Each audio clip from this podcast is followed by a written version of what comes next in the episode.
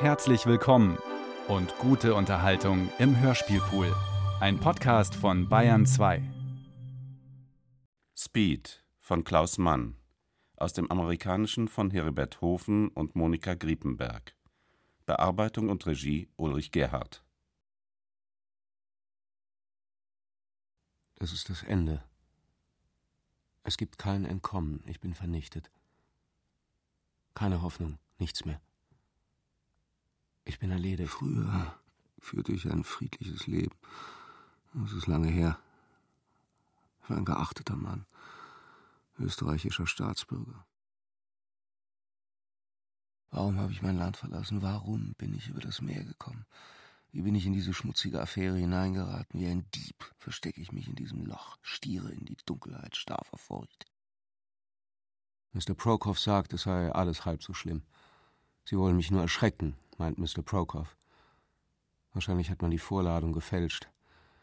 Wenn es ein richtiger Haftbefehl wäre, hätte die Polizei wohl kaum diese Kerle geschickt, um mich abzuholen. Es könnte eine private Vorladung sein, sicherlich. Aber Mr. Prokop sagt, eine solche private Vorladung erhielten sie nur, wenn ich ihnen Geld schuldete oder sie misshandelt hätte.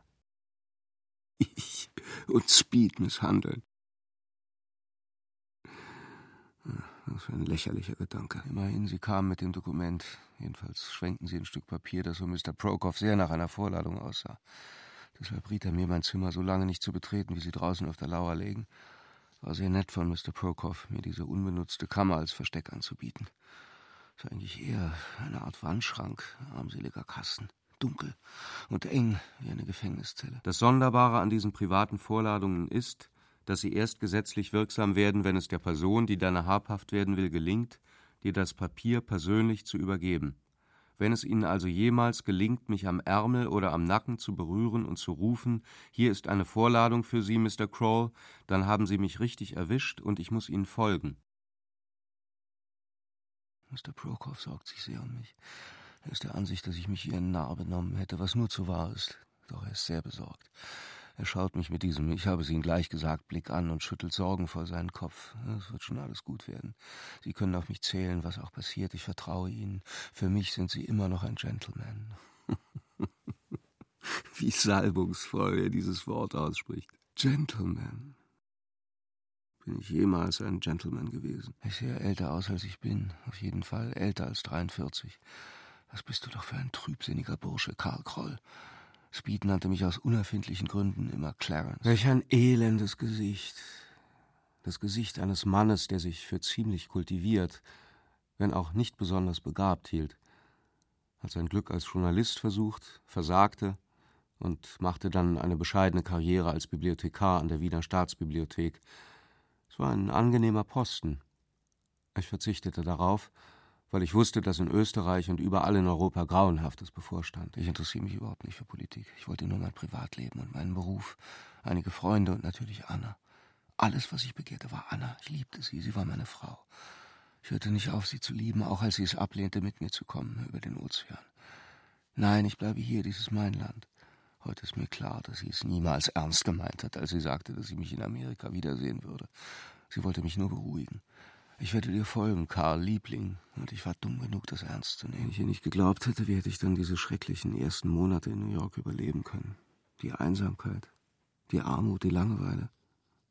Ich wollte einen Job finden, irgendeinen Job, egal was. Ich versuchte ganz ernsthaft etwas zu unternehmen und zu erreichen, bis Annas schrecklicher Brief mich lähmte, mich völlig aus der Bahn warf, mich fast umbrachte. Nicht nur, dass sie um die Scheidung bat. Es war die Art, wie sie es tat die so widerwärtig und so grässlich war. Du bist kein Arier, schrieb sie. Jetzt weiß ich, dass es mein gesunder Rasseinstinkt war, der mich davor bewahrte, mit dir ein Kind zu haben. Ihr gesunder Rasseinstinkt. Sie hatte mir immer gesagt, dass der Arzt sie davor gewarnt hätte, schwanger zu werden. Ihre Stimme ihre entzückende, lügenhafte Stimme. Ich war verrückt nach ihrer Stimme. Besonders, wenn sie diese reizende, kleine Heiserkeit hatte. Ich war verrückt nach ihr. Es wird mir innerlich ganz heiß, Wenn ich mir nur ihr Gesicht vorstelle oder mich an ihr verwirrendes Lächeln erinnere. Jemand läutet an der Tür. Das ist Jim. Und das muss der andere Kerl sein, den ich nicht kenne. Wir wollen Mr. Crawl sprechen. Er muss als Zeuge auftreten. Unser Vetter Speed sitzt im Gefängnis. Unschuldig. Mr. Crawl ist dafür verantwortlich. Wo ist Mr. Crawl? Mr. Prokop hört sich ruhig, aber bestimmt an. Ich habe ihm schon vorher gesagt, und zwar zum wiederholten Male, dass ich nichts über Mr. Crawls Aufenthaltsort weiß. Er spricht mit äußerstem Nachdruck und hat offenbar Erfolg damit. Ohne Widerrede zieht man sich zurück. Es ist schön kalt draußen, es schneit immer noch.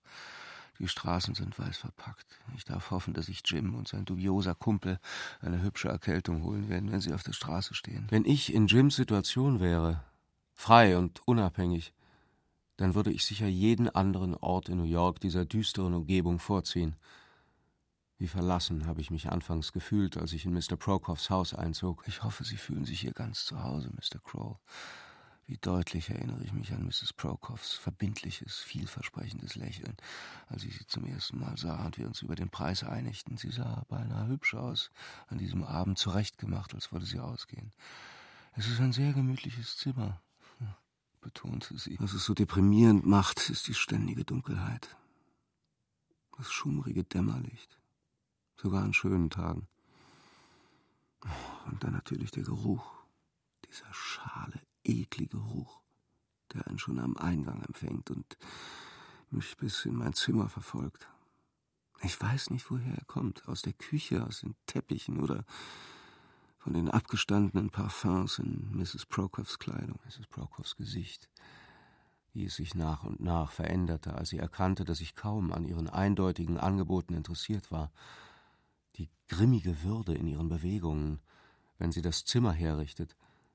Ganz offensichtlich hasst sie ihre Arbeit und denkt, es sei eine Beleidigung für andere Leute, den Diener spielen zu müssen. Sie war nicht nur fortwährend mürrisch und querköpfig, sie hatte auch plötzliche Wutausbrüche veritable Anfälle von Verbitterung mit reichlich Tränen und sinnlosen Anklagen. In solchen Fällen war es stets Mr. Prokoffs delikate Aufgabe, mein berechtigtes Missfallen zu besänftigen. Ein nahezu pathologischer Fall, das ist sie in der Tat, flüsterte er hinter vorgehaltener Hand. Sie verachtet mich, weil ich das ganze Geld verloren habe, als ich noch ein erfolgreicher Geschäftsmann an der Westküste war. Anita hat mich nie geliebt, niemals wirklich, wenn Sie wissen, was ich meine. Sie findet mich grässlich. Sie hat eine krankhafte Schwäche für diese athletischen Typen, schlanke, stramme Kerle. Er beschrieb mit einer ausladenden, expressiven Geste die Größe und kraftvolle Schönheit jener beneidenswerten Mannsbilder, die seine verwöhnte Frau anzogen. Er ist ganz ungewöhnlich hässlich. Einer der hässlichsten Männer, die ich je gesehen habe. Ich glaube nicht, dass er tatsächlich einen Buckel hat, aber er sieht so aus, als ob er einen hätte. Überhaupt. Seine ganze Erscheinung wirkt wie die eines Krüppels. Übrigens, kennen Sie den Marquis de la Silva Plotter? Ein gut aussehender Bursche zugegeben, wollte beim Film arbeiten, aber sie gaben ihm keine Rolle, kein Geld, aber stets wie ein Prinz gekleidet, ein richtiger Gentleman, leicht zu erkennen, dass er aus einem guten Stall kam. Anita liebte ihn abgöttisch, hatte eine Affäre mit ihm, als wir drüben in Los Angeles lebten. Nein, ich bin nicht eifersüchtig. Warum denn auch? Bin kein Adonis. Sie war wundervoll. Zu ihrer Zeit. Eine echte Sensation, wenn Sie wissen, was ich meine. Alle Jungs waren verrückt nach ihr. Aber ich war's, den sie nahm. Meinen Sie nicht auch, dass sie jetzt eine wirkliche Dame ist? Ich murmelte, natürlich sei sie das. Sie war es keineswegs, als ich sie heiratete. Nein, Sir. Zu dieser Zeit war Anita noch nicht jene kultivierte Persönlichkeit, die Sie kennen. Ganz im Gegenteil. Sie war ziemlich einfach. Aber ich habe sie erzogen. Ja, mein Herr, das habe ich. Ich kannte viele nette Leute, als ich noch Geld hatte. Durch mich hat sie den Marquis de la Silva Plotter kennengelernt. Sie sollte mir dankbar sein. Aber nein, anstatt zu würdigen, was ich für sie getan habe, hasst und verachtet sie mich, behandelt mich wie einen Hund, und zwar ständig. Sie behandelt mich wie einen Hund. Es war nicht zum Aushalten. Es wurde ein Albtraum. Mr. Prokoffs exhibitionistische Geschwätzigkeit, Mrs. Prokoffs verwelkender und aufdringlicher Charme, das ständige Dämmerlicht, der Gestank, die Einsamkeit, es war einfach zu viel. Es machte mich fertig. Kein Wunder, dass ich schließlich zu langen, ziellosen Spaziergängen überging. Ich wurde geradezu süchtig danach, wie nach einer Droge, einem Laster. Ich lief durch die Straßen, immer allein, Kreuz und quer durch die ganze Stadt, Times Square, Harlem, Brooklyn, Central Park. Getrieben von einer unsichtbaren Macht, müde, erschöpft, wie betäubt und völlig allein. Ich sehnte mich nach einem menschlichen Wesen, mit dem ich sprechen könnte. Ich sehnte mich nach einer menschlichen Stimme. Und so passierte es dann. Es war seine Stimme, die mir auffiel. Sie klang schläfrig, sehr schüchtern und ein wenig heiser. Zigarette für mich, Mister. Er wirkte so unschuldig, so bescheiden, aus einem schwachen, hilflosen Lächeln. Da stand er, nahe der Ecke 8th Avenue, 42. Straße, knöcheltief im Schnee, zitternd vor Kälte.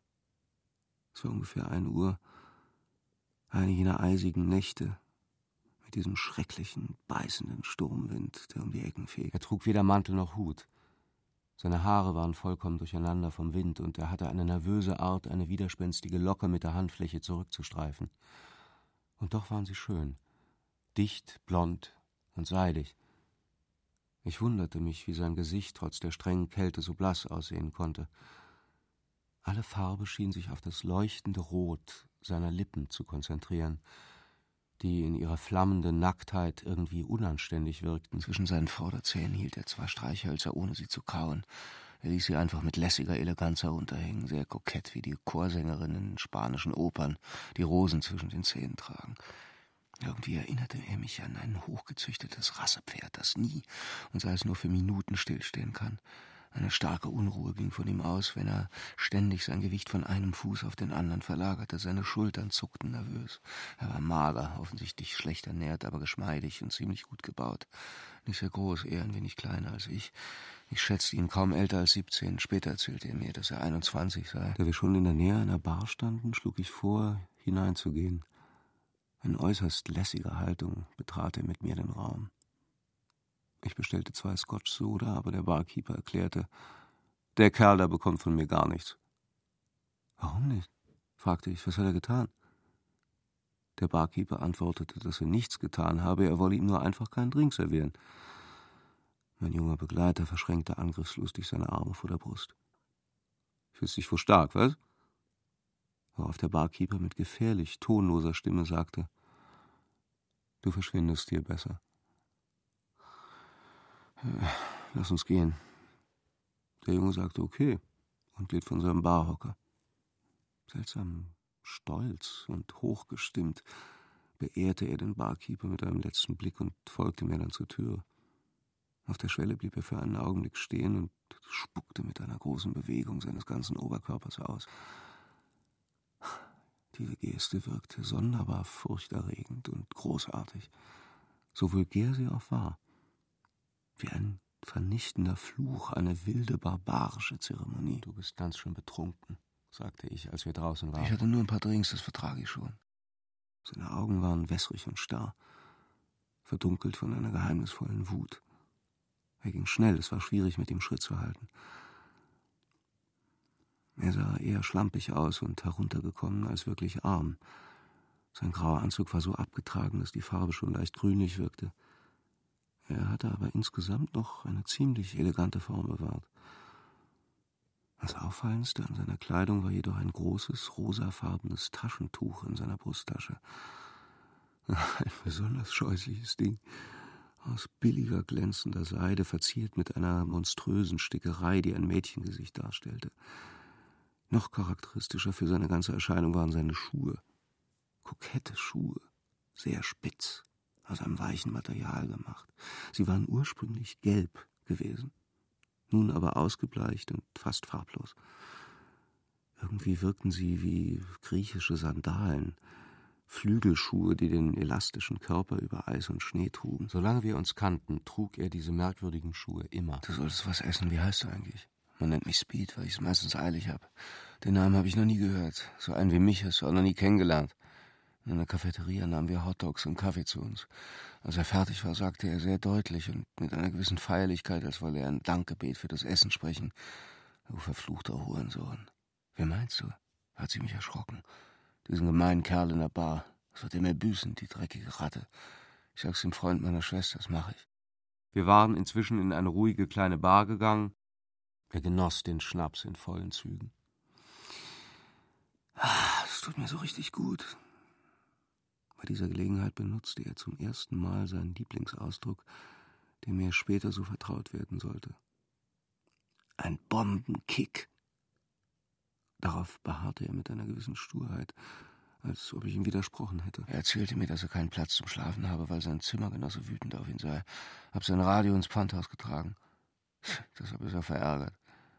Ich fragte ihn, ob er ein Anrecht darauf gehabt hätte, das Eigentum seines Zimmergenossen zu versetzen, worauf er mich anstarrte, amüsiert und zugleich verdutzt. Ob ich dazu ein Recht hatte? Was für ein Recht sollte ich denn haben? Du bist verrückt, Clarence. Ich hatte ihm gerade erzählt, dass mein Name Karl sei. Im Ernst, irgendetwas stimmt mit dir nicht. All seine Geschichten waren von ähnlicher Art. Schockierend, weil ihnen jedes Bewusstsein von Moral abging, bunt, frech, lustig und verblüffend.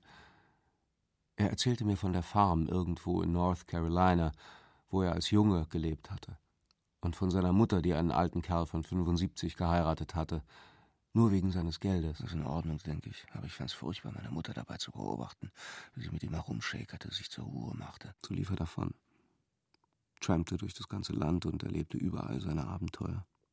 An der Westküste und in New Orleans, in den großen Städten des mittleren Westens und des Ostens, in den Bergen, in Idaho, Utah, Nebraska.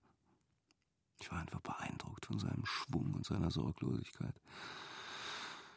Ich hatte immer angenommen, dass der Mensch im Leben ein gewisses Minimum an Sicherheit benötigt. Er brauchte das nicht. Er war unberechenbar, völlig besessen von einer unstillbaren Gier nach Abenteuern, nach Taten, nach ständiger, schneller Bewegung. Gab es keinen, dem er sich wirklich verbunden fühlte? Doch, es gab seine Schwester. Sein Gesichtsausdruck veränderte sich, als er sie erwähnte. Lucy. Er verweilte zärtlich bei ihrem Namen, während nach und nach ein strahlendes Lächeln sein Gesicht aufhellte. Niemand ist wie sie, ehrlich, kein anderes Mädchen. Ich erfuhr, dass sie eine Bardame war, vor allem jedoch eine Persönlichkeit. Lucy war großartig, toll, unvergleichlich. Sie hatte Kontakt mit berühmten Boxern, Zeitungsleuten, Filmstars und sogar mit gewissen großen Tieren bei der Polizei. Einer ihrer zahlreichen Freunde hatte Speed das gewaltige rosa Taschentuch verehrt. Sie war eine tolle Person und Donnerwetter, was hatte sie für eine Figur? Du ihr Bild sehen? Es wirkte wie ein Taschenspielertrick, als er das Bild aus seiner engen grünen Jacke hervorzauberte. Hier ist sie. Ein hässliches altes Weib, nicht wahr? Sie war äußerst attraktiv. Eine Person von eindrucksvollem Äußeren, trotz ihrer erschreckend vulgären Gesichtszüge. Ich fragte Speed, ob sie älter sei als er, und er sagte, ja, drei Jahre älter. Macht sie mir Ehre? Zuerst wusste ich nicht, was er damit meinte, woraufhin er lange und herzlich lachte. Ihr Ausländer seid schon lustig. Ihr versteht die einfachsten Wörter nicht. Ob ich meiner Schwester ähnlich sehe, das wollte ich wissen. Dass es eine gewisse Ähnlichkeit gab, bestätigte ich, ziemlich geistesabwesend. Denn was mich wirklich verwirrte, war die Tatsache, dass Lucys zauberhaftes Porträt an jemand anderen erinnerte. An ein vertrautes Gesicht. An das Vertrauteste überhaupt konnte doch unmöglich Anna ähneln. Meine frühere Frau kam trotz allem aus einer angesehenen Familie. Sie war gut erzogen, gebildet, eine Professorentochter. Willst du sie treffen, Clarence? Sie arbeitete jetzt in einer Bar in der 89. Straße, geöffnet bis vier Uhr morgens. Es war gerade halb drei. Speed schlug vor, die U-Bahn zu nehmen und mit Lucy einzuheben. Dann sollte sie ihn mit in ihre Wohnung nehmen, wo er schlafen könne. Ich stimmte zu. Teils, weil ich begierig war, sie kennenzulernen, teils, weil ich Speed ohne ein Dach über dem Kopf ungern auf der Straße zurücklassen wollte, wo der Schneesturm blies. Als wir unser Ziel erreicht hatten, informierte uns der Barkeeper kurz angebunden, dass er Miss Lucy schon seit ein paar Nächten nicht mehr gesehen habe, worauf Speed den Kopf hin und her wiegte, mit der Zunge schnalzte und sagte, Mann, ist das nicht ein Pech. Vielleicht lag Lucy in einem Krankenhaus oder hatte einen Unfall oder hatte plötzlich geheiratet oder das Angebot einer Filmgesellschaft angenommen. Bei so einer Wilden weiß man das nie, schloss er nachdenklich und begrüßte dann die neue Bardame. Er schien sie gut zu kennen. Und er hörte nicht auf, mit ihr zu scherzen, als sie uns sehr süßen, grünlichen Likör in winzigen Gläsern servierte. Allmählich fühlte ich mich verdammt müde, während Speed immer lebhafter und gesprächiger wurde. Das Barmädchen gab ihm etwas, das ich nicht sehen sollte. Zufällig erkannte ich, dass es eine kleine Packung Zigaretten war, und ich wunderte mich, warum ein so harmloses Geschäft von Kichern und alberner Geheimniskrämerei begleitet war. Speed ging zur Herrentoilette und blieb dort ungefähr zehn Minuten. Als er zurückkam, schien er fröhlicher und aufgedrehter als vorher. Seine Augen glänzten auf eine reichlich beunruhigende Weise. Er sprang herum, kicherte und schnitt allerhand Grimassen. Ich war von diesem aufgeregten Treiben zugleich angezogen und abgestoßen. Er führte ein regelrechtes Pfeifkonzert auf, ahmte alle Arten von Vogelstimmen nach und flötete mit einer verblüffenden Technik alte, bezaubernde Melodien. Seine unaufhörlichen Späße ließen die wenigen Gäste bis vier Uhr morgens in der Bar ausharren. Da mussten wir alle gehen. Was jetzt? fragte ich ihn, als wir schließlich auf der Straße standen. Warum? Ja, also gut.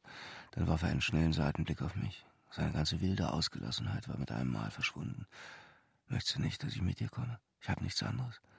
Weil Lucy im Krankenhaus liegt, vielleicht schon tot. Ich hatte einfach nicht den Mut, ihn zu enttäuschen. Komm schon mit. Da, wo ich wohne, ist Platz genug für uns beide. Bevor er sich auf meinem Sofa zum Schlafen niederlegte, redete er noch eine Zeit lang weiter. Er rauchte wieder zwei dieser mysteriösen Zigaretten, die das Barmädchen ihm gegeben hatte, und ich fand, dass sie einen ganz ungewöhnlichen Geruch hatten. Als ich ihn aber fragte, was für ein Tabak das sei, wurde er von einem regelrechten Lachanfall geschüttelt. Er krümmte sich vor Lachen. Ganz gewöhnlicher Tabak. Ehrlich, Clarence, ganz normale Zigaretten. Es ist nichts faul an ihnen, nichts verdächtig, wirklich nicht. Ich sterbe vor Hunger. Er verschlang alles, was er fand. Käse, Brot und ein paar Früchte. Nach diesen Zigaretten fühlst du dich irgendwie leer. Ganz hohl. Dann wurde er sehr schläfrig. Aber sogar als er schließlich auf dem Sofa lag, hörte er nicht auf zu reden. Er wurde überraschend nachdenklich und philosophisch. Bist du mir böse, Clarence? Nein, warum sollte ich? Oh, es gibt immer viele Gründe, auf einen Kerl böse zu sein.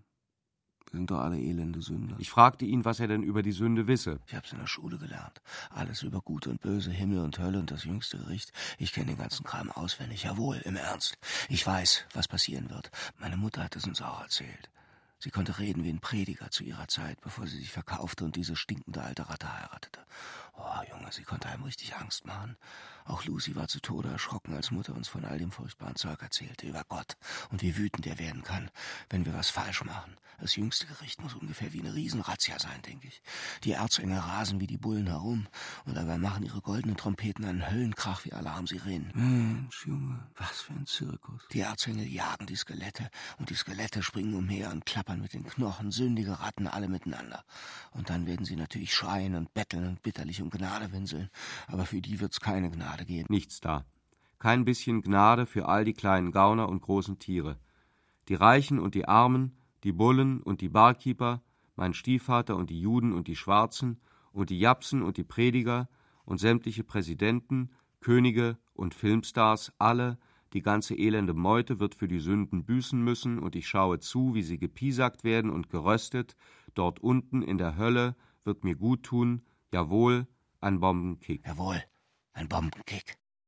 Er lag bewegungslos und schweigend, mit geschlossenen Augen und offenem Mund konnte sein Gesicht sehen, sehr blass und entfernt im ersten Licht des frühen Morgens. War völlig entspannt und strahlte jene friedliche Unschuld aus, die das Gesicht schlafender Kinder so liebenswert und rührend macht. Gute Nacht, Clarence. Bist du mir böse? Darfst mir niemals böse sein, versprich's mir. Niemals. Mr. Prokop war leicht überrascht, als er einen schlafenden Jungen in meinem Zimmer fand, am folgenden Mittag. Ich erklärte einigermaßen nervös, dass der junge Mann der Sohn von alten Freunden sei, die außerhalb wohnten, und dass er zufällig seinen Bus verpasst habe, worauf sich Mr. Prokop diskret zurückzog. Ich stellte Speed nie förmlich Mrs. Prokop vor. Als ich einmal in seiner Begleitung ausging oder heimkam, hatte sie gerade zufällig im Hausflur zu tun. Dabei durchbohrte sie uns mit flinken, argwöhnischen Blicken. Zugleich glaubte ich ein schwaches Lächeln auf ihren verwelkten, aber immer noch sinnlichen Lippen zu entdecken. Das mag ein Irrtum meinerseits gewesen sein. Am selben Tag geschah es jedoch, dass Speed mich mit einer Art flüchtiger Neugier fragte, ob ich äh, Mrs. Prokop kenne und wie alt sie sei. Die ist eigentlich gar nicht so übel. Jedenfalls viel zu hübsch für diesen scheußlichen alten Affen. Das war der Spitzname, den wir gewöhnlich meinem unglücklichen Vermieter gaben. Wir hatten viel Spaß zusammen, Speed und ich. Deshalb mochte ich mich nicht von ihm trennen. Es hat keinen Sinn, mich selbst zu betrügen mit heuchlerischem Gerede über Mitleid und Großzügigkeit oder sowas. Die Wahrheit ist, dass ich ihn nicht fortschickte, weil ich ihn gern um mich hatte. Er war völlig im Recht, als er sagte, dass ich noch keinen wie ihn getroffen hätte. Tatsächlich war er etwas vollkommen Neues. Ein mir ganz unbekannter Menschenschlag, mit all seinen Launen, seiner glatten und wilden Eleganz, seiner ungestümen Lebenskraft, seiner ungezügelten Fantasie, seinem boshaften Witz, seiner Grausamkeit, seiner unberechenbaren und kaum zu fassenden Ignoranz. Am Anfang versuchte ich noch, ihn zu erziehen und ihn zu retten. Ich war schon immer an Pädagogik interessiert und hatte ursprünglich auch Lehrer werden wollen. Später, als ich heiratete, hoffte ich auf einen Sohn. Speed war natürlich nicht unbedingt so, wie ich mir meinen Sohn vorstellte. Trotzdem, hier war er. Und da alles sich verrückt entwickelt hatte, in meinem Privatleben und in der Welt sowieso, warum sollte ich nicht auch einen leicht Verrückten als Sohn akzeptieren? Zumindest für einige Zeit. Sein absoluter Mangel an Bildung war etwas, das niemals aufhörte, mich zu erschrecken und auch zu kränken. Das Einzige, was er las, waren die Comicserien, die er eifrig in den Abendblättern studierte. Er kreischte vor Lachen und versuchte oft, mich an seiner überschwänglichen Freude teilhaben zu lassen. Das ist wirklich gut, schau es dir an. Er wollte mir immerzu die Dinge erklären, von denen er begeistert war. Es lag etwas Rührendes in seinem unermüdlichen Eifer. Ich fürchte, dass ich auf meine Art ein ebenso hoffnungsloser Schüler war wie Speed seinerseits. Ich hatte nicht das gleiche Vergnügen an den Gangsterfilmen oder Western. Die Baseballspiele langweilten mich und über Comics konnte ich kaum lachen. Trotzdem schätzte ich Speeds ständiges Drängen, an seinen Vergnügungen teilzunehmen. Ich glaube immer noch, dass er mich als Freund angesehen haben muss. In einem verborgenen Winkel seines Herzens. Er trottete hinter mir her wie ein Hund. Ich habe nie ganz den Grund verstanden, denn er wusste mit Sicherheit, dass ich keine Reichtümer besaß, obgleich er sich wohl auch nicht vorstellen konnte, wie arm ich wirklich war. Er hielt es für selbstverständlich, dass ich Geld genug hätte, um ihm gelegentlich einen halben Dollar zu schenken, und niemals bat er um mehr. Ich bezahlte für ihn Essen und Trinken und nahm ihn in die Kinos mit. Das bedeutete ihm offensichtlich etwas. Auch, dass er auf meinem Sofa schlafen konnte, wenn er für die Nacht keinen anderen Platz fand, was ziemlich oft vorkam. Manchmal verschwand er für einen Tag oder zwei, entweder weil er etwas zu erledigen hatte mit seiner Schwester oder ihrem Freund, oder weil irgendwelche lustigen und abenteuerlichen Ereignisse seine ganze Zeit beanspruchten. Er kam immer zurück zu mir. Ich weiß nicht warum. Aber er kam immer wieder. Immer wieder faszinierte und verwirrte er mich. Und er rührte mich oft durch seine natürliche Freundlichkeit, die sanfte Heiterkeit seines Lächelns. Ein andermal war er eine richtige Nervensäge. Dann stieß er mich durch unmäßig grobes Verhalten ab. Ich geriet nicht selten in arge Verlegenheit, wenn er den starken Mann spielte, in einem Restaurant oder in einer Bar, oder wenn er sich produzierte, um ein Mädchen am Nebentisch zu beeindrucken. Aber dann versöhnte und bezauberte er mich aufs Neue mit einem Lächeln oder einem Wort, ein Wort vielleicht, das seine Schwester Lucy betraf. Er nutzte meine Schwäche und Neugier ganz offenkundig aus und setzte seine unsichtbare Schwester als Lockvogel ein. Er präsentierte mir ihr Foto, dasselbe, das er mir schon früher gezeigt hatte. Behalts das Andenken, Clarence. Es ist alles, was ich habe. Ohne das Bild werde ich mich wohl ziemlich einsam fühlen. Manchmal konnte er so ganz beiläufig vorschlagen, komm, wir schauen bei Lucy vorbei. Sie arbeitet noch in derselben Kneipe. Aber dort war keine Lucy. Was für ein Leben führte sie? Wie stand es um diese sagenhaften Freunde, die eine so beherrschende Rolle in Speeds Gesprächen spielten? Er sprach von ihnen wie von einer überaus mächtigen und gefürchteten Geheimorganisation. Einmal bat er mich, einen Brief aufzugeben, den er geschrieben hatte, während er auf mich wartete. Aber vergiss es nicht. Er ist ein Lucys Freund und er macht mir die Hölle heiß, wenn er ihn nicht bekommt. Er ist ein gefährlicher Gangster. Mit dem legst du dich besser nicht an. Zuerst hielt ich das für einen Scherz, aber ich hörte auf zu lachen, als ich merkte, dass Speed es unheimlich ernst meinte. Mochte Lucy wohl ebenso starke Parfums, wie Anna sie liebte? Hatte sie auch dieselbe kindische Schwäche für grelle Farben? War sie fähig, ihren Mann zu betrügen auf diese gnadenlose Art wie Anna, die mich verlassen hatte, mich ganz allein gelassen hatte in diesem riesigen, verwirrenden Land? Ich war tatsächlich mehr und mehr geneigt, Lucy und Anna in meinem durcheinandergebrachten Kopf gleichzusetzen. Beide verschmolzen allmählich zu einer einzigen, erstaunlichen und verführerischen Person. Anna, die ich verloren hatte, und Lucy, die ich überhaupt nicht kannte.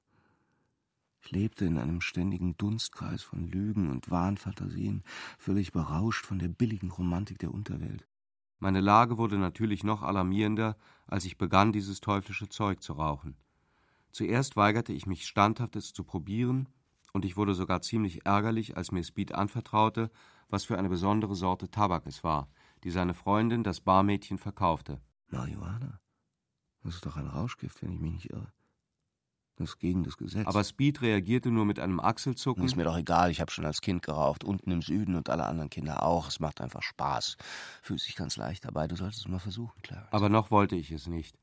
Ich hatte Mr. Prokop danach gefragt, aus rein wissenschaftlichem Interesse. Er runzelte die Stirn und wiegte bedenklich den Kopf. Marihuana? Hände weg, Mr. Kroll. Das ist faul. Es ist also wirklich gegen das Gesetz? Sicher ist es das? Lassen Sie sich nicht in solche dreckigen Drogengeschichten verwickeln, Mr. Kroll. Ein Gentleman wie Sie. Ich kann nicht sagen, dass er nach diesem Gespräch reservierter oder weniger freundlich geworden wäre. Aber manchmal hatte ich den Eindruck, als ob mich sein sorgenvoller Blick wie eine stumme und doch beredte Warnung durchbohrte. Zur selben Zeit zeigte Mrs. Prokhoff überraschende Zeichen von neuer Sympathie und Aufmerksamkeit. Sie klopfte plötzlich an meine Tür und fragte mit gurrender, leiser Stimme, ob ich irgendwelche Wünsche hätte. Ein Sandwich oder eine Tasse Tee. Eine Tasse Tee, wiederholte Speed mit einem idiotischen Kichern. Denn in Speeds Kreisen war aus irgendeinem geheimnisvollen Grund Tee die gebräuchliche Bezeichnung für Marihuana. Gib mir ein paar Kröten. Ich will Tee besorgen. Und ich gab ihm das Geld, obwohl ich es mir eigentlich nicht leisten konnte. Ich wurde ziemlich unbekümmert, nicht nur was meine Finanzen betraf. Etwas in mir war zerbrochen empfindungslos geworden und abgetötet, als ich durch eine lapidare Benachrichtigung von Anna unterrichtet wurde, dass sie wieder geheiratet hatte und dass ihr zweiter Ehemann ein hoher Funktionär der Nazi-Partei sei. Es war diese abstoßende Neuigkeit, die mir den entscheidenden Schlag gab. Ich erhielt ihn gerade ein paar Tage nach meiner Unterhaltung mit Mr. Prokop über Marihuana. Und als Speed wieder drängte, du solltest es probieren, Clarence, nur einen kleinen Zug, gab ich schließlich nach. Am Anfang fand ich es ziemlich schwierig, die aromatischen Zigaretten mit der richtigen Technik zu rauchen. Ich schluckte den Rauch falsch, er kitzelte in meinem Hals, ich musste husten. Mir wurde schwindlig. Speed, der inzwischen bereits fünf oder sechs geraucht hatte, war außer sich vor Vergnügen, als er meine unbeholfenen Versuche beobachtete. Was für eine komische kleine Nummer du bist. Was für eine komische Nummer. Schließlich zeigte er mir, wie man es macht.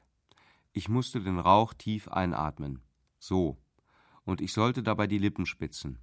So. Es war ausgesprochen einfach. Er jedenfalls war ein Meister in der Kunst des Rauchens.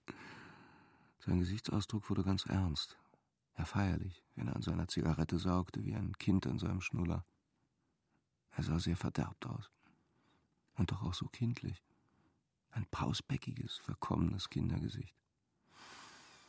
Ich versuchte mein Bestes, es ihm nachzumachen, und nach einer gewissen Zeit wurde ich recht erfolgreich dabei.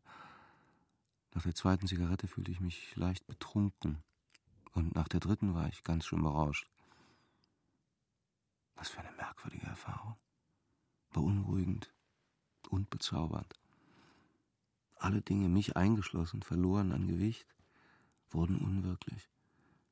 Die Wände, die Stühle, meine Hände, meine Füße, das Bett, der Fußboden, die Zimmerdecke, alle Gegenstände und Gedanken, die Luft, die Probleme. Die ganze Welt schien sich aufzulösen in einem Silbernebel, Entrückt, verklärt, unbeschreiblich liebenswert. Schön. Die Gesetze der Schwerkraft existierten nicht mehr. Ich war ein Vogel, ein Engel, ein Flugzeug, ein springendes Pferd, ein Tänzer. Ich war vollkommen glücklich. Andere Vögel, andere Engel sangen mit mir. Ein hinreisender Chor. Sie kicherten, sie kitzelten mich und sie zwitscherten. Das tut dir endlich einmal gut, sangen die Engelsstimmen, und der Chor wiederholte, was für eine komische kleine Nummer du bist. Ich weinte vor Freude, es war der Himmel. Es war die Hölle. Ich litt.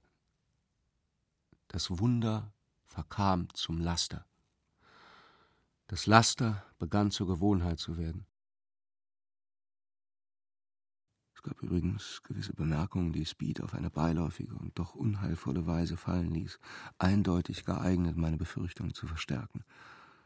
Er informierte mich darüber, dass der Tee sich verteuert habe. Das Mädchen ist verhaftet worden. Du weißt, wen ich meine, die uns immer das Zeug verkauft hat. Mein Herz setzte aus. Verhaftet? Warum? Wie soll ich das wissen? Ich nehme an, Sie haben sie einfach verhaftet, weil Sie herausgefunden haben, dass sie Geschäfte gemacht hat mit Tee und solchem Zeug. Gut, jeder von uns muss schließlich sein Glück versuchen. Und dann fuhr er fort, mir auf plötzlich sehr distanzierte und abschreckende Weise alles über die Foltern und erniedrigenden Strafen zu erzählen, die die New Yorker Polizei auf Lager hätte. Es gäbe grässliche alte Verliese auf einer verlassenen Insel, speziell für Rauschgiftsüchtige. Er kam auf grausige Einzelheiten zu sprechen. Dort werden sie uns festhalten. Für drei Jahre oder so. Wie oft nahm ich mir vor, diesen teuflischen Tee nicht mehr anzurühren. Aber meine guten Vorsätze erwiesen sich als beklagenswert schwach. Ich war nicht stark genug zu widerstehen, wenn Speed vorschlug, nehmen wir eine Tasse Tee. Es war der exotische Duft, dieser aromatische Geruch, mild und doch durchdringend, was ich an Marihuana am liebsten mochte. Es war der einzige Geruch, der sogar die übelriechenden Ausdünstungen von Mr. Prokoffs Haus übertönen konnte. Wenn Speed mit einer neuen Lieferung Tee erschien, wenn wir beisammen saßen und rauchten, kicherten, schwatzten, dann verschwand die öde Behaglichkeit des kleinbürgerlichen Heims. An ihre Stelle trat wie von Geisterhand herbeigezaubert eine berückende Aussicht, eine Trauminsel voller Geschrei und Gesang und würzigen Düften, bewohnt von komischen Riesen und schelmischen Zwergen.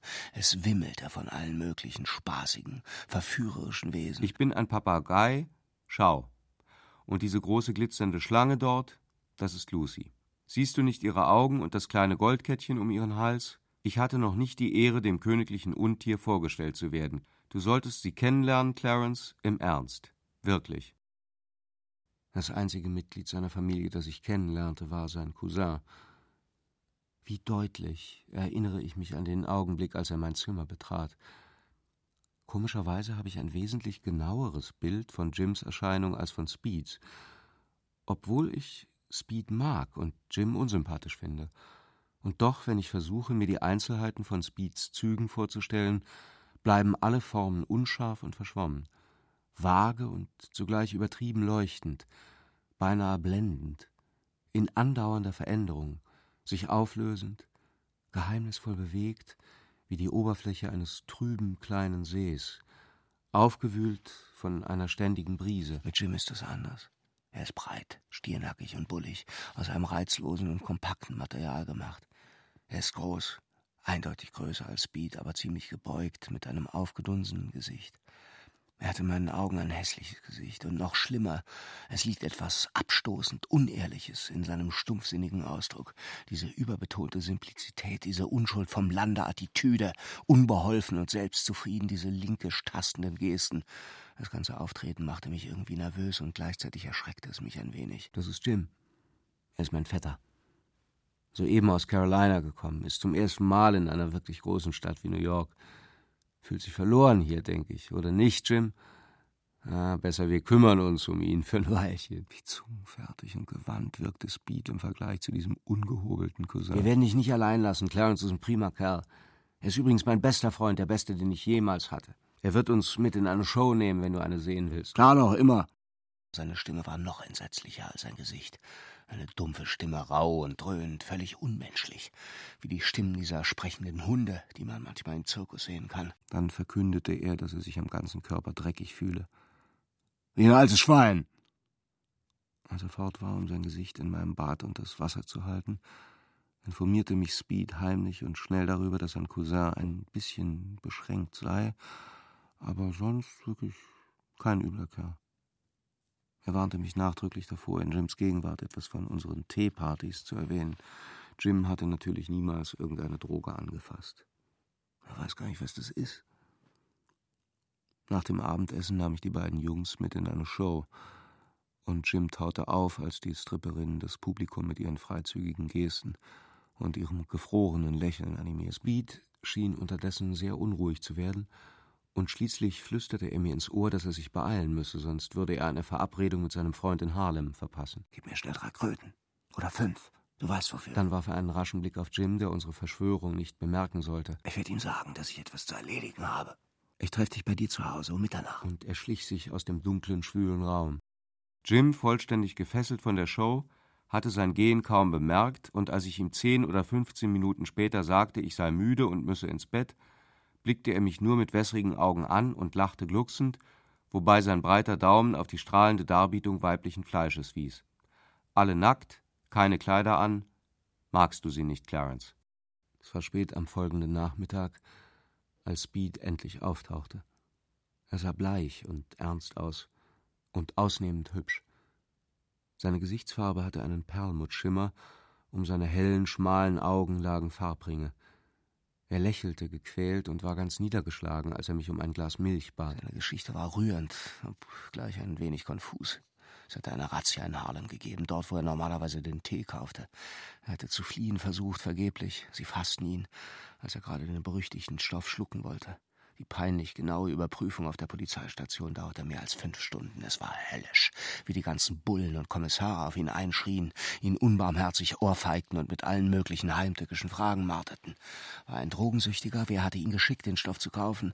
Hatte er gewohnheitsmäßigen Umgang mit Kokain und auch Morphium? War er Mitglied einer Geheimorganisation? Wer hatte ihm das Geld gegeben, das sie bei ihm gefunden hatten? Sie versprachen ihm Zigaretten und Schnaps, sogar Marihuana, wenn er nur den Namen des großen Unbekannten nannte seinen geheimnisvollen Auftraggeber. Und das bist du, Clarence. Du bist der Geheimnisvolle. Aber ich würd's Ihnen nicht sagen. Ich würde dich da nie reinreisen, Clarence. Ehrlich. Das würde ich niemals. Du bist mein Freund. Und ich will nicht, dass du in diesem Dreck landest. Das wäre ziemlich schlimm für einen Ausländer, sagte mir Lucy. Es würde sehr schlimm ausgehen, sagt Lucy. Es klang wohl reichlich irritiert, als ich zu ihm sagte, dass ich nicht ganz verstanden hätte, wovon er eigentlich spreche, denn ich hätte doch im Grunde nichts mit der ganzen Sache zu tun und niemals Stoff gekauft. Es ist schlimm genug, dass du ihn überhaupt geraucht hast. Dann fuhr er fort, mir zu erzählen, dass seine tüchtige Schwester ihn gegen eine Kaution freigekauft habe, genau gesagt, dass sie ihren Freund dazu gebracht habe, das zu erledigen. Speed war entlassen worden auf sein Ehrenwort hin, dass er sich am kommenden Morgen einem Sondergericht stellen würde. Ich gab ihm mein schönstes Hemd, eine Krawatte und ein paar Socken, damit er bei dieser wichtigen Angelegenheit anständig aussähe. Mach dir keine Sorgen, alles wird in Ordnung gehen. Klar doch, Clarence, hoffe ich. Er war voller Selbstmitleid und ehrenwerter Absichten. In dieser Nacht würde er früh ins Bett gehen, in der Wohnung seiner Schwester. Sie würde ihn zu Gericht begleiten, wo sein Fall für acht Uhr angesetzt war. Und am Mittag, wenn alles vorbei war, würden wir ein entzückendes Mittagessen einnehmen, alle zusammen, Lucy, Jim, er und ich. Er wollte gerade gehen, als Jim erschien, finster und mürrisch. Wo Speed gewesen sei die ganze Zeit. Mich alleine zu lassen in dieser beschissenen Stadt. Seine dumpfe, jammernde Stimme klang unmenschlicher denn je. Er ist hilflos wie ein Baby. Nicht wahr? stellte Speed mit einer Art zärtlicher Befriedigung fest. Dann stürzte er sich in eine absurde Geschichte über irgendeinen widerlichen Kerl, der ihm einen Job versprochen hätte und ihn dann die ganze Nacht aus reiner Bosheit hätte warten lassen. Du weißt ja, wie sie sind, die Dreckskerle. Bevor sie ging, Arm in Arm, fragte mich Speed. Man sollte es kaum glauben, dass wir Vettern sind. Schauen uns nicht ähnlich, Jim und ich. Denkst du, er gereicht mir zur Ehre, Clarence? Dann erklärte er seinem Cousin. Vor ein paar Wochen hat er nicht verstanden, was ich meinte, als ich ihn dasselbe über Lucy fragte. Er ist eben Fremder, wie du siehst. Und es gibt eine Menge Wörter, die er nicht versteht. Ich habe ihm einiges beigebracht, aber es gibt viel, wovon er noch nie gehört hat. Was doch für eine komische kleine Nummer ist. Ah, der tut mir richtig gut. Ich erwartete nicht, ihn vor dem nächsten Mittag wiederzusehen, wenn er von der Gerichtsverhandlung zurück sein musste. Aber es war halb vier Uhr morgens und ich lag im Tiefschlaf, als mich der grelle Ton der Türklingel weckte. Ich fühlte etwas wie einen scharfen Schmerz im Magen und mein Herz setzte für einen Schlag aus. Ich wusste natürlich, dass es Speed war. Der klingelte lauter und lauter. Und ich fühlte, dass etwas Furchtbares geschehen würde, doch ich rührte mich nicht. So als könnte ich das herannahende Unglück bannen, indem ich mich nicht bewegte, mich versteckte, mich ruhig verhielt. Schließlich hörte ich die Haustür aufliegen und das Heulen des Sturms von draußen. Was für eine Nacht. Eisig kalt, unheilvoll und stürmisch, mit starkem Schneefall. Ich hatte schon einige Stunden, bevor ich zu Bett gegangen war, bemerkt, dass ekelhaftes Wetter herrschte. Aber ich erkannte erst jetzt, wie miserabel es wirklich war, als ich in meinem Morgenmantel nach unten eilte, um herauszufinden, was los war. Der tobende Sturm wehte haufenweise Schnee in den Hausflur. Die Straße schien in eine Eiswildnis verwandelt, eine Polarlandschaft, erstarrt und zugleich prunkvoll verschönert durch diese gewaltigen Massen von bleichem, flockigem Stoff. Gegen diesen verblüffenden Hintergrund aus wehendem Weiß hoben sich die beiden schwarzen Silhouetten von Speed und Jim ab, die sich in verzweifelter Zärtlichkeit aneinander klammerten, beide torkelnd gegen die Wand gelehnt, beide kurz vorm Umfallen. Einige Schritte von ihnen entfernt, mitten im Hausflur, stand Mr. Prokop in einem abgetragenen Pyjama aus Brokatstoff, dem merkwürdigsten Pyjama, den ich je gesehen habe. Ach, mein Teppich, meine Vorhänge, mein Haus. Alles kaputt, versaut, mein anständiges Haus verwüstet von diesen dreckigen Schuften. Unerhört hierher zu kommen, mitten in der Nacht, in diesem skandalösen Zustand. Eine Unverschämtheit. Ich flehte ihn an, sich zu beruhigen, aber er klagte weiter und schüttelte seine kraftlosen Fäuste. Erst als ich die Türe schloss, begann er sich schließlich zurückzuziehen. Er sah schrecklich alt aus, wie er langsam davonwankte und panische kleine Gesten gegen die zwei Eindringlinge machte, als ob sie böse Geister wären, die er zu vertreiben suchte. Beide waren volltrunken. Speed, sein Gesicht, hager und unrasiert, dampfte vor Schweiß. Sah verdorbener und wilder aus als je zuvor, und was Jim anbetraf, so schien sein Äußeres noch beunruhigender. Sein Gesicht war blutüberströmt und entstellt von einer schauderhaften Wunde, die seine Oberlippe spaltete. Unaufhörlich rann Blut aus einem klaffenden Riss an seinem Hinterkopf. Es färbte seine Schläfe mit schmutzigem Purpur und hinterließ auf seiner Wange breite Streifen. Sein Mantel war von großen Blutflecken verunreinigt. Und an seinen schweren Schuhen klebten aufgeweichter Schnee, Blut und Matsch vermengt zu einem ekelhaften Brei. Als ich ihn an den Schultern rüttelte, spuckte er eine Menge Blut, und ich konnte sehen, dass einer seiner Zähne fehlte. Hatte er gerade einen Mord begangen? War er selbst gefährlich verletzt? Zweifellos suchte ihn die Polizei. Was für ein Skandal. Welche Katastrophe. Ich dachte an alles und an nichts. Das Schlimmste könnte verhindert werden, wenn es mir gelänge, meine zwei grauenhaften Gäste nach oben zu bringen. Ich erinnere mich nicht, wie mir der entsetzliche Transport gelang. Alles, was ich weiß, ist, dass die Szene noch schlimmer wurde, als wir schließlich mein Zimmer erreichten. Speed warf sich auf mein Bett, während Jim stöhnend auf das Sofa niedersank, seine Beine ausstreckte und seinen Oberkörper wie eine leblose, schwere Masse umkippen ließ. Ich bat ihn, seine Wunden zu säubern und seine schmutzigen Schuhe auszuziehen aber er schlug nur den Kopf vor und zurück wie ein Verrückter. Kann mich nicht bewegen. Kann ich. Fühl mich elend. Kaputt. So ich mich. Während ich noch versuchte, seinen schwankenden Kopf auf ein Kissen zu betten und überlegte, wo ich ein Stück Watte finden könnte, um das aussickernde Blut abzuwischen, besudelte Speed für seinen Teil mein Bett auf ganz unbeschreibliche Weise. Ich wollte ihm zu Hilfe eilen, aber Jims Faust, feucht und massig, hielt mich zurück, gnadenlos wie eine eiserne Klaue. Er zwang mich niederzuknien, bis mein Ohr in der äußerst unangenehmen Nähe seines Mundes war, dieses stammelnden, mit Blut gefüllten Mundes. Mir wurde ganz übel beim Anblick seiner dicken, plumpen Zunge, die sich wie ein hilfloses, grässliches Tier mühsam in einem klebrigen Fluss von Blut und Speichel bewegte. Ich schauderte bei dem Gedanken, dass dieser entstellte Mund meine Stirn oder Schläfe berühren könnte, während er mir inbrünstig ins Ohr brummte: Ich bin Speeds Vetter, bin ich ehrlich? Glaubst du mir nicht, Clarence? Speeds Vetter, das bin ich, Speeds Vetter von zu Hause. Zur selben Zeit kam ein anderes Flüstern von meinem verdreckten Bett. Es war Speed. Ein Kick, ein Bombenkick. Der beste Kick, den ich je erlebt habe. Ich werde es nie vergessen. Niemals. In meiner Erinnerung ist alles lebendig. Und alles wird bleiben. Ich fürchtete mich zu Tode vor diesen wilden Burschen, die nun in ihrem eigenen Dreck schnarchen. Ich fand sie nicht lustig. Zweitausend von diesen Typen, stellte ich mir vor, waren in der Lage, eine Stadt zu zerstören. Zwei Millionen könnten einen Kontinent verheeren. Die beiden, Speed und Jim, hatten eine teuflische Fähigkeit bewiesen, mein Zimmer in ein stinkendes Chaos zu verwandeln. Ich versuchte mit einem Lappen und einem Fetzen Papier den Boden zu säubern, das Bett und das Sofa. Die beiden schliefen wie Säcke. Jim lehnte noch in der Sofaecke, mit offenem Mund, die blutigen Hände über dem Bauch gefaltet, ein seltsam frommes Bild. Speed ruhte friedlich mitten im abscheulichsten Morast. Nachdem ich die erniedrigende Arbeit beendet hatte, sank ich völlig erschöpft in den Sessel, der in der Nähe des offenen Fensters stand. Es war eiskalt. Aber als ich das Fenster schloss, wurde der Gestank unerträglich. So saß ich da, frierend, und starrte in den engen Hinterhof. Schneefall und Sturm hatten aufgehört. Es herrschte vollkommene Stille. Musste etwas eingenickt sein, trotz der beißenden Kälte und der unbequemen Lage. Das Flüstern, das mich weckte, war das von zwei gerissenen Verschwörern. Sie hockten beieinander, Speed und Jim, auf meinem zerwühlten Bett. Jim hatte sein Gesicht gewaschen. Seine Wunde sah weniger gefährlich aus als noch vor wenigen Stunden. Seine Lippen waren böse geschwollen und auf seiner Wange zeigte sich eine hässliche Schramme. Speeds weißes Gesicht schien gehärtet und gestrafft, so als wäre er älter geworden und erfahrener durch die vielen bösen Taten während dieser schrecklichen Nacht. Seine Stimme klang seltsam dumpf und ausgedörrt, die Stimme eines Lügners, der von seinen eigenen Erfindungen gelangweilt oder sogar angeekelt ist. Als er mir flüchtig und verschwommen eine komplizierte und fantastische Geschichte von einer Spelunke erzählte, wo sie mit einigen Kerlen Karten gespielt hätten. Sie hätten großes Glück gehabt und eine Menge Geld gemacht, es sei ihnen aber prompt geraubt worden, und zwar von derselben Bande, die es zuvor an sie verloren hatte.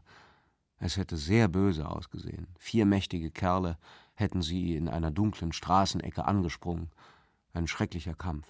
Das sei es wirklich gewesen. Und die Bullen haben auch mitgemacht dabei.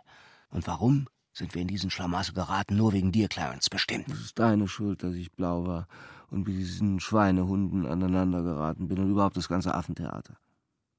Ich konnte nicht schlafen, ehrlich, ich konnte nicht, weil ich immerzu an dich gedacht habe.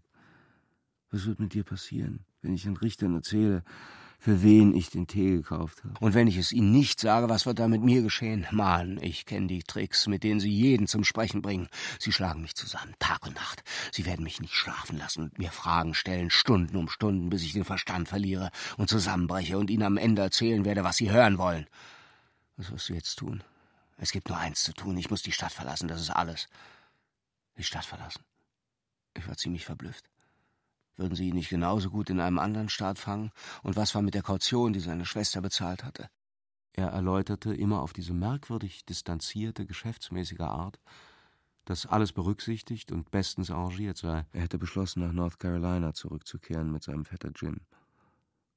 Lucy hätte dieser einzig vernünftigen Lösung zugestimmt. Sie würde kein Geld verlieren. Nicht Lucy ihrer ausgezeichneten Verbindung zu gewissen großen Tieren im Polizeihauptquartier schützten sie gegen jede Gefahr und jeden Verlust. Wir brauchen nur zu verschwinden, Jim und ich, und alles ist in Ordnung. Alles, was er brauchte, waren 50 Dollar. Für die Busfahrt und verschiedene andere Auslagen.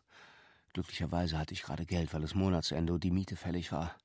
Ich sehe noch Speeds Gesicht, blass und konzentriert, wie er das Geld zählte. Er hielt zwei Streichhölzer zwischen den Zähnen, die er nervös von einem Mundwinkel zum anderen schob, duftlose, winzige Blumen, verdorrt von der Hitze seiner gierigen Lippen. Er rief die Busgesellschaft an.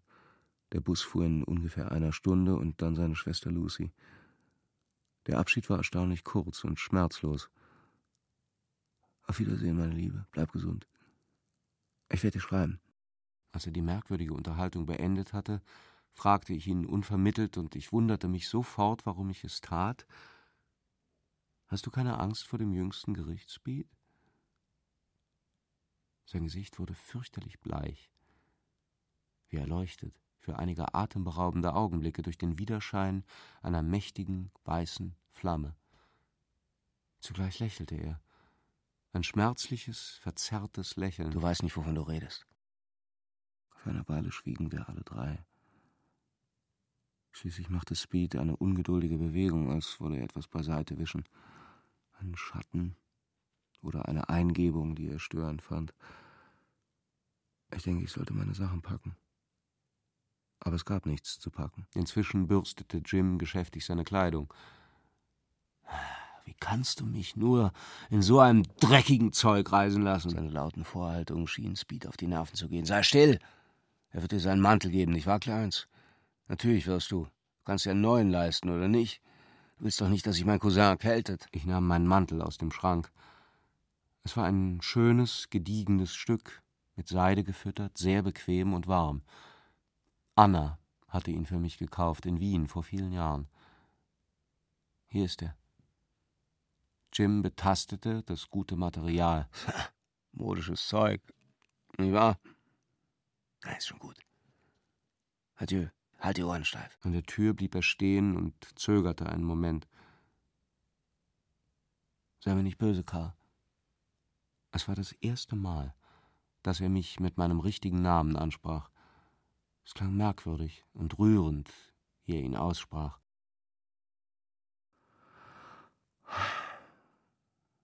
Allein.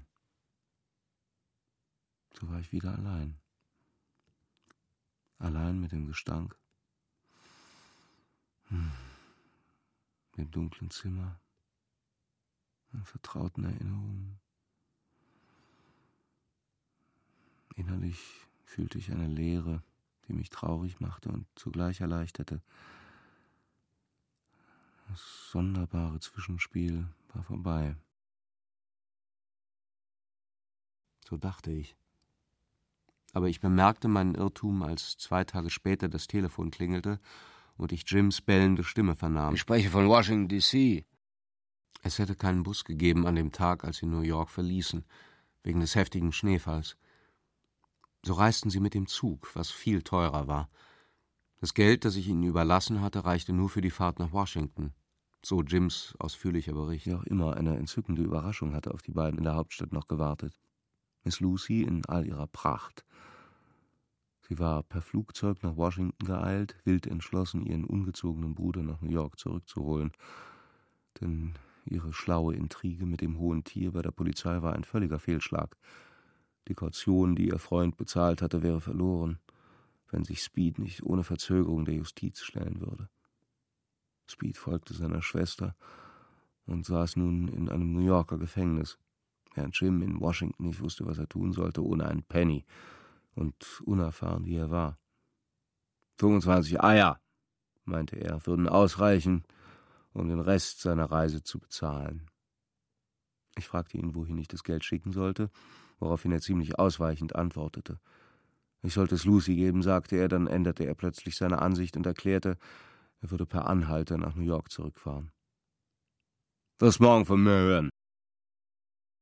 Es dauerte gerade zwei Stunden, bis er wieder anrief. Hier bin ich. Wohlbehalten wieder New York. Erst in diesem Moment durchschaute ich den offensichtlichen Betrug. Das Telefongespräch war aus Brooklyn oder der Bronx gekommen, nicht aus Washington. Weder er noch Speed hatten New York jemals verlassen. Die ganze Geschichte vom Schnee, den Bussen, Lucys Überraschungsaktion, Speeds Verhaftung war von vorne bis hinten die unverschämteste Lüge. Dies ging endgültig zu weit. Zum ersten Mal verlor ich die Beherrschung. Ich schrie Jim durchs Telefon an und sagte ihm, er solle sich zum Teufel scheren. Er blieb sehr ruhig, seltsam kalt und überlegen. Worüber regst du dich auf? Natürlich, ich war nicht in Washington. Habe ich das jemals behauptet? Ich muss blau gewesen sein, das ist alles. Aber Speed ist wirklich verhaftet, ob du es glaubst oder nicht. Und ich denke, du solltest dich um ihn kümmern. Ich meine es ernst. Du solltest es tun. In Ihrem eigenen Interesse, Mr. Kroll. Er sprach wesentlich flüssiger als früher. Seine Stimme klang intelligenter und überzeugender. Ich war völlig verunsichert. Stimmt es etwa doch, dass Sie Speed verhaftet hatten? Hier oder in Washington oder wo auch immer? Er wurde verfolgt, vielleicht nicht nur wegen der Marihuana-Geschichte, sondern auch und hauptsächlich in Verbindung mit dem blutigen Zwischenfall, der passierte, bevor sie in mein Haus gekommen waren. Es war nicht unmöglich, sogar sehr wahrscheinlich, dass ich gefährlicher in die elende Angelegenheit verwickelt war, als ich zuerst angenommen hatte. Ich überlegte, einen Anwalt anzurufen. Aber bevor ich eine Entscheidung gefällt hatte, klingelte es an der Tür. Es war Jim. Ich erkannte ihn zuerst kaum. Er hatte eine erstaunliche Veränderung durchgemacht. Nicht nur, weil er einen neuen grauen Hut und einen guten hellbraunen Mantel trug, sondern durch etwas viel Persönlicheres und Geheimnisvolleres. Sein neues Auftreten zeigte eine gewisse lässige Eleganz, weltmännisch und aggressiv zugleich.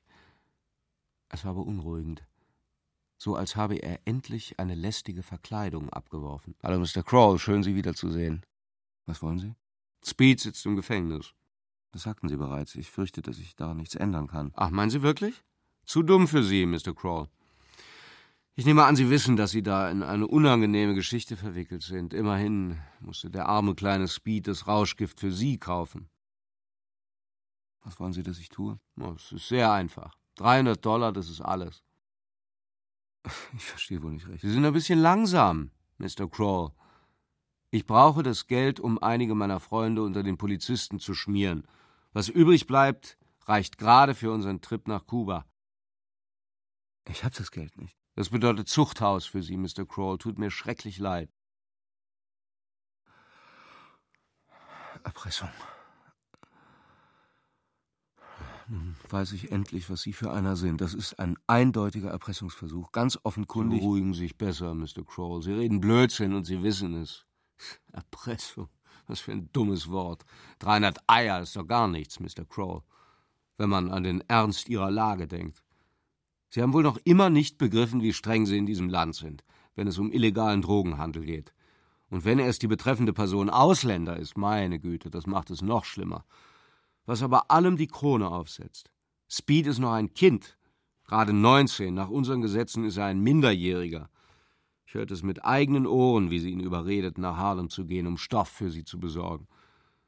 Denken Sie, ich hätte es nicht gehört, als Sie es ihm zuflüsterten während der Show an jedem Abend? Geh nach Harlem sagten sie, und ich konnte sehen, wie gierig sie waren, ihr Rauschgift so schnell wie möglich zu bekommen. Geh nach Harlem, Speed.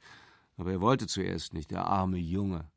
Ihm gefiel die Show, so drängten sie ihn, geh, geh, bis er schließlich ging. Das ist ein klarer Fall von Verführung. Seine fantastische Unverschämtheit ließ mich zuerst erstarren, dann brüllte ich vor Wut. Dreckiger Lügner! Verschwinde! Er zeigte keinen Widerstand, nur ein heimtückisches Grinsen. Okay, Chef. Und dann war er draußen und ließ eine Luft zurück, die verpestet war von abscheulichen Lügen und dem billigen Parfum, das er für seine neue Zuhälterrolle verwendete. Ich rief einen Anwalt an, den ich auf dem Schiff kennengelernt hatte, als ich aus Europa kam. Er war nicht in der Stadt. Sie sind immer gerade dann nicht in der Stadt, wenn du sie brauchst. Als Mr. Prokop den Raum betrat, leise, widerstrebend mit einem entschuldigenden Grinsen, fand er mich in einem Zustand völliger Verzweiflung, auf dem Bett liegend, weinend wie ein verlassenes Kind. Er wusste, dass ich in Schwierigkeiten war, hatte es schon die ganze Zeit gewusst. Er sprach mit Nachsicht und Verständnis. Wir machen alle Fehler. Ich weiß ja, was es bedeutet, in der Klemme zu sitzen. Als der Marquis de la Silva Plotta meine Unterschrift auf den Schecks gefälscht hatte und Anita einen hysterischen Anfall bekam, weil ich zur Polizei gehen wollte. Er versprach mir, dass er sich schon um diese verfluchten Kerle kümmern werde wenn sie es wagten, sich wieder blicken zu lassen. Wir brauchten nicht lange zu warten. Diesmal erschien Jim in Begleitung eines Fremden, eine Art schmieriger Zuhälter nach Mr. Prokoffs Beschreibung, und bei dieser Gelegenheit präsentierten sie, wenn auch nur für einen kurzen Augenblick, dieses geheimnisvolle Dokument. Ich sollte vor Gericht auftreten als Entlastungszeuge für Speed. Er habe, berichteten sie, versucht, in seiner Zelle Selbstmord zu begehen. Ich sei die einzige Person, die fähig und verpflichtet sei, ihn zu retten. Aber Mr. Prokhoff blieb von ihrem dramatischen Bericht unberührt. Er bestand darauf, dass ich vor einer Stunde das Haus verlassen hätte und dass er keine Ahnung habe, wohin ich gegangen und wann ich zurück sei. Das passierte gegen neun Uhr. Seit dieser Zeit halte ich mich hier in diesem Loch versteckt. Ich glaube kaum, dass Speeds Zelle schlimmer sein kann. Hat er wirklich versucht, sich zu töten? Ich frage mich wenn es wahr ist, und warum sollte es am Ende nicht wahr sein, dann bin ich verantwortlich, dann bin ich der Schuldige, dann bin ich der Mörder. Also Wahnsinn. Ich werde wahnsinnig. Speed ist nicht im Gefängnis, natürlich nicht. Jim ist ein hartgesottener Gauner. Mein Freund Prokop hatte recht, ihn so zu behandeln. Es ist alles ein Haufen faustiger Lügen, nichts anderes. Die sogenannte Vollmacht ist eine Fälschung. Sie wollen mich nur erschrecken oder mich entführen. Vielleicht denken Sie, ich hätte reiche Freunde, wohlhabende Verwandte, die, um mein Leben zu retten, ein Vermögen zahlen würden. Jim ist gar nicht Speeds Cousin, deshalb macht er ihm keine Ehre. Was für ein Narr war ich, dies nicht sofort bemerkt zu haben. Und Lucy? Vielleicht ist sie Jims Geliebte. Jim, der berüchtigte Freund von Speeds Schwester, noch so ein Witz. Und guter obendrein. Die Frage bleibt, ob Lucy wirklich Speeds Schwester ist.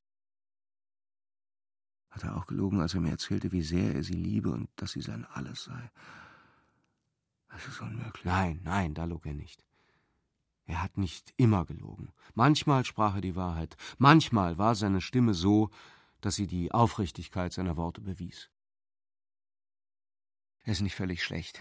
Jim vielleicht, aber Speed nicht. Wild und kindisch, ja, aber nicht von Grund auf schlecht. Erst als Jim auftauchte, hat er sich zu seinem Nachteil verwandelt. Es muss eine ganze Bande ihn beeinflusst, die ihn als Werkzeug benutzt haben. Natürlich, das sind Jim und Lucy.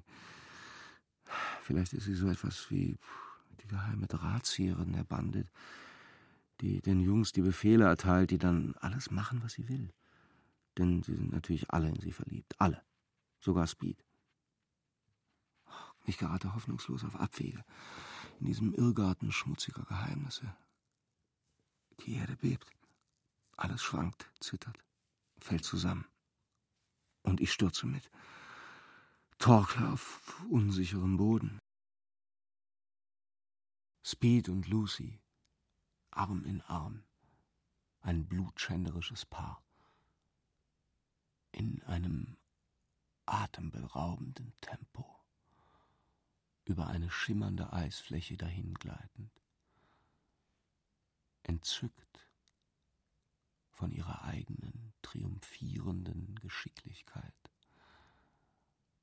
Begeistert, Kunststücke vorführend und Kapriolen schlagend. Welch unfassbarer Anblick, wie empörend, wie bezaubernd. Das verdorbene Kind und die verkommene Prinzessin, vereint in einer zitternden Pose theatralischer Verzauberung, wie zwei Trapezkünstler, die in unglaublichen Höhen arbeiten, abwechselnd liebkost und gnadenlos, angestrahlt von den langen leuchtenden Fingern gewaltiger Scheinwerfer. Behende und wachsam, drollig und erhaben, kichernd, sich kabbelnd, flüsternd und einander belügend, angeregt von geheimnisvollen Drogen und dem bösartigen Überschwang ihres unhörbaren Gesprächs. Wie verheerend sind die Kabalen und die verbrecherischen Kindereien, die sie andauernd aushecken, dort oben auf ihrem luftigen Spaziergang. Und wo liegen die Jagdgründe, in die sie sich jetzt zurückziehen? Sie schweben und steigen in einen reinen Himmel hinauf, könnte ich Ihnen nur auf Ihrer frevelhaften Kreuzfahrt über die Straßen der großen Stadt folgen, die wie Schneeschluchten aussehen, über die in Eispaläste verwandelten Wolkenkratzer, wäre ich nur schwerelos, selig beflügelt wie Sie. Ich war ja genauso, so vogelgleich, losgelöst, als ich noch in der Gunst der kapriziösen Zauberin stand, Marihuana, das liegt weit zurück. Ich wurde wieder schwer, schwer wie ein Stein, wie ein menschlicher Körper. Keine Chance mehr, Schritt zu halten mit dem verzauberten Paar. Ihre zerbrechlichen Gestalten beginnen schon undeutlich zu werden. Eine Minute noch und sie werden verschwunden sein, aufgelöst in diesem bleichen Dunst diese leeren und freien Punkte, schon weit entfernt, gestaltlos und nur schwach glänzend. Das ist alles, was von ihren Gesichtern bleibt. Oh, Annas Gesicht, Lucys Gesicht, Speeds Gesicht. Welches davon habe ich verloren? Welches hat mich allein gelassen? Es ist meine Frau, mein Sohn, die Schwester meines Sohnes. Es ist eine Frau, die ich liebte, ohne sie zu kennen. Das Mädchen, das mein Sohn Liebling nannte. Ein Fremder, der mich ausrauben wollte. Oh, meine verunstaltete, meine gestaltlose Frau, meine nie gesehene Geliebte, mein ungeratener Sohn, verschmolzen alle drei zu einer nicht aufzulösenden Einheit. Aber das hier ist die Wirklichkeit, die Haustür. Ist es wieder Jim? Stille, wie lange sie dauert. Und jetzt Schritte, aber nicht die von Mr. Prokop, und dies ist nicht die Stimme von Speeds Cousin Jim. Es ist Speed selbst. Und wer die Türe geöffnet hat, ist Anita Prokop. Oh, Sie sind's, Mrs. Prokop. Schön, Sie zu sehen. Speeds Stimme. Ich wollte eigentlich nach Clarence sehen. Er bat mich vorbeizuschauen. Er ist also nicht im Gefängnis. Hat niemals daran gedacht, sich umzubringen. Aber es ist viel schöner, mit Ihnen zu plaudern, Mrs. Prokop. Nun, Mr. Speed, mir scheint, es dürfte reichlich spät sein. Ah, was macht das schon, Mrs. Prokop? Stille. Sie scheinen zu zögern einander anzustarren, sich zu fragen, wie es weitergehen soll. Ziemlich kalt hier draußen, nicht wahr? Frieren Sie denn nicht, Mr. Speed, ohne Hut und Mantel? Nein, die Kälte macht ihm nichts aus, er spürt sie gar nicht. Dennoch hat er nichts gegen eine Tasse Tee einzuwenden, im Gegenteil. Danke, Mrs. Prokop, das ist richtig nett von Ihnen. Ich hatte schon Angst, Sie könnten mir böse sein, weil ich bei Ihnen hereinschneie um diese Zeit. Sie sind so gut zu mir, Mrs. Prokop. Beide kichern wieder. Es ist, als ob ich sie sehen, sie durch die Wand beobachten könnte wie sie feixen und schnurren, gleich zwei ungeheuren Katzen. Was für ein ausgefallenes Paar sie sind, die verwelkte Schöne und das verdorbene Kind. Welch seltsame Pantomime führen sie auf. Sie, kokett trippelnd, trotz ihrer beträchtlichen Beleibtheit, lockt ihn unter ausgiebigem Zwinkern und Grinsen in die Küche. Er, sehr geschmeidig in seinem abgetragenen Anzug, mit dem riesigen rosaroten Tuch in der Brusttasche, folgt ihr beschwingt und elastisch wie immer in seinen ausgebleichten spitzen Schuhen, in griechischen Sandalen im Zustand des bezaubernden Verfalls. Die Streichhölzer, diese verwelkten Blumen, scheinen zwischen seinen gierigen Lippen erneut zu erblühen. Sie sollten etwas essen, Mr. Speed. Es ist ein verrückter Name, wenn man es bedenkt. Speed. Ich habe noch nie einen gekannt, der so heißt. Du hast noch nie einen wie mich gekannt, auf alle Fälle. Wie grotesk das Ganze. Wie schäbig, wie absurd. Wie ungeheuer komisch. Es amüsiert mich. Ich muss lachen. Ein großes, ausgelassenes Lachen strömt aus meinem Innersten. Ich komme wieder zu Atem. Welche Erleichterung. Unbeschreiblich. Ich bin gerettet in diesem Moment gerettet vor Schande und Untergang, und es ist Mrs. Prokop, unersättliche alte Haut, der ich meine endgültige Befreiung verdanke. Mrs. Prokop, meine Retterin. Zum Schrein. Die frühere Geliebte des Marquis de la Silva Plotta, Prokops arme, launische Ehefrau, gefesselt, hereingelegt, hingerissen von Miss Lucys verdorbenem kleinen Bruder, meinem verlorenen Sohn. Er wird mich völlig vergessen. Seine gefährlich scherzhaften Intrigen, die Vorladung, den Tee, das Gefängnis, den Selbstmord und die Freunde seiner Schwester. Es gibt viele andere Dinge, die nun zu tun und zu bedenken sind. Ihre Stimmen, dieser außerordentliche Dialog zwischen meiner Vermieterin und dem erpresserischen Burschen entfernen sich. Sie müssen die Küche erreicht haben. Nun gießt sie heißen Tee in seine Tasse, bietet ihm ein Stück Kuchen an. Selbst gemacht. Und er isst, gierig kauend und schluckend und dabei lächelnd. Das gibt mir einen zuverlässigen Kick, einen Bombenkick. Eine Woge Wilde Heiterkeit schwemmt alle meine Befürchtungen hinweg, die Schatten einer fixen Idee, einer großen Sorge, dunkler Melancholie, die vertraute Versammlung gespenstischer Erinnerungen. Ich fühle mich, als sei ich von einer bösen Krankheit genesen, endlich entlassen aus stumpfer Knechtschaft, gezeichnet, aber zugleich erfrischt und auf geheimnisvolle Weise gestärkt. Was macht mich so überaus glücklich? Ist es, weil ich Speed gekannt habe? Oder weil ich ihn los bin? Wie unberechenbar wir sind, wie unergründlich.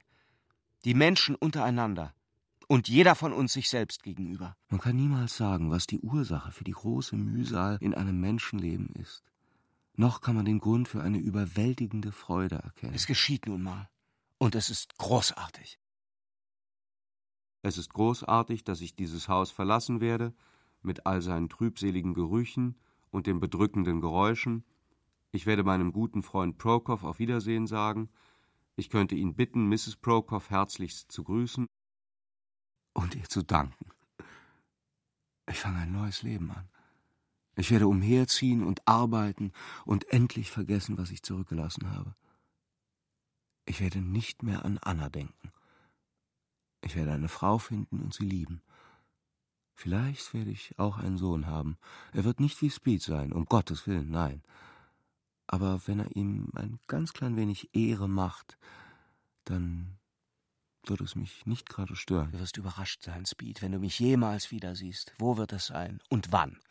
Unter welchen Umständen?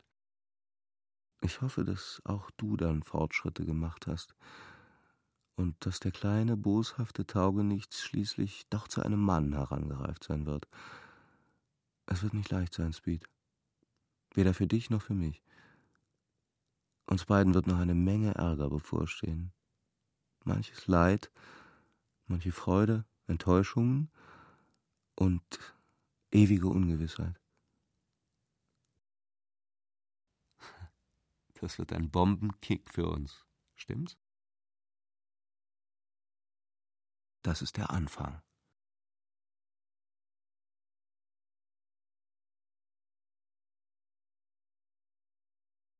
Speed von Klaus Mann aus dem Amerikanischen von Heribert Hofen und Monika Griepenberg. Mit Ulrich Mattes. Ton und Technik Günter Hess, Angelika Haller. Regieassistenz Christiane Klenz. Bearbeitung und Regie Ulrich Gerhardt Produktion Bayerischer Rundfunk 1999. Hallo, mein Name ist Viktoria Michalzack. Gemeinsam mit Journalistinnen und Journalisten der ARD nehme ich mir jeden Tag Zeit für die wichtigen Fragen. Also diese Überwachung ist allgegenwärtig. Wie geht's denn den Menschen da, die du getroffen hast?